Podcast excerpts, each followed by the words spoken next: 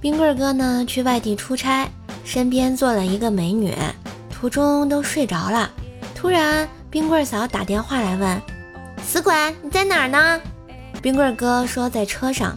这时，旁边的美女迷迷糊糊的醒了，只听她用柔弱的声音对冰棍哥说：“嗯，你压到我头发了，动一下好吗？”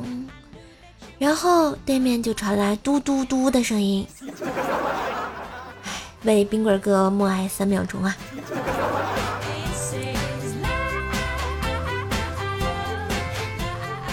前几年的有一天啊。冰棍嫂特别激动的边跑边喊：“老公，老公，老公！”别激动，慢慢讲。我告诉你个好消息。什么好消息啊？这么激动？我已经两个月没来例假了。这、这真的吗？嗯，真的。是心动啊我去，你这么早就绝经了？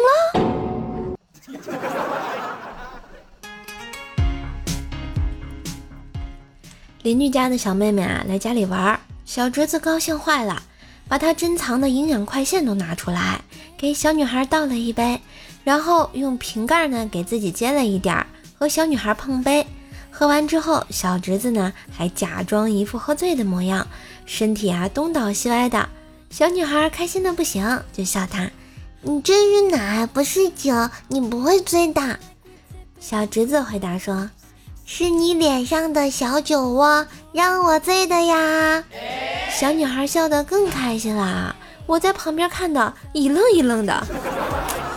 看到这里啊，我就觉得男人的有些技能啊，是打娘胎里自带的吧。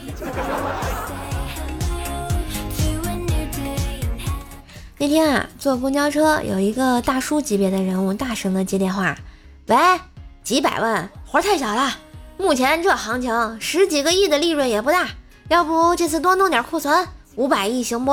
哎，返点多给你点儿。一车人那个藐视啊！一个少妇看不下去了，就说：“大哥，你今天没坐专机去上班啊？”这大叔挂了电话，好像知道了点啥，连忙解释就说：“哎，别误会，别误会，我我是印冥币的。”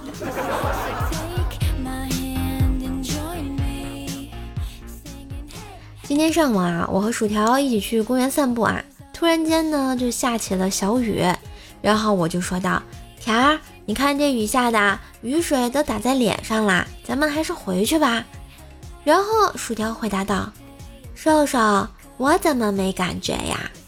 我接着说：“你没感觉到下雨吗？那是有原因的。”薯条好奇地问道：“什么原因啊？”我回道：“嗨。”那不是因为你化妆化的太厚了呀，然后薯条就给了我一巴掌，没爱了。你们说我说错了吗？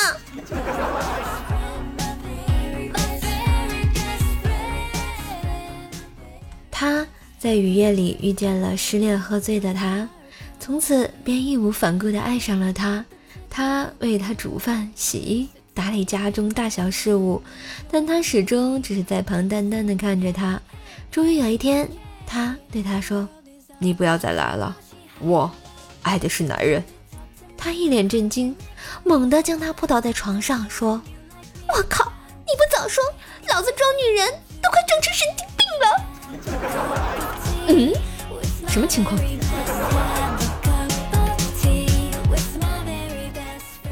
小的时候啊，跟小朋友比赛看谁尿得远，然后我输了很多次。后来妈妈很不解，问我为什么裤子都是湿湿的，我就实话实说了，然后就遭来一顿毒打。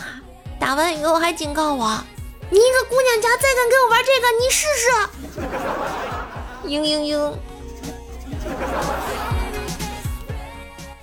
喜欢节目请订阅，给专辑五星好评哟，么么哒！收听更多段子，请加微信号怪兽手幺零幺四，怪兽手全拼加幺零幺四哟。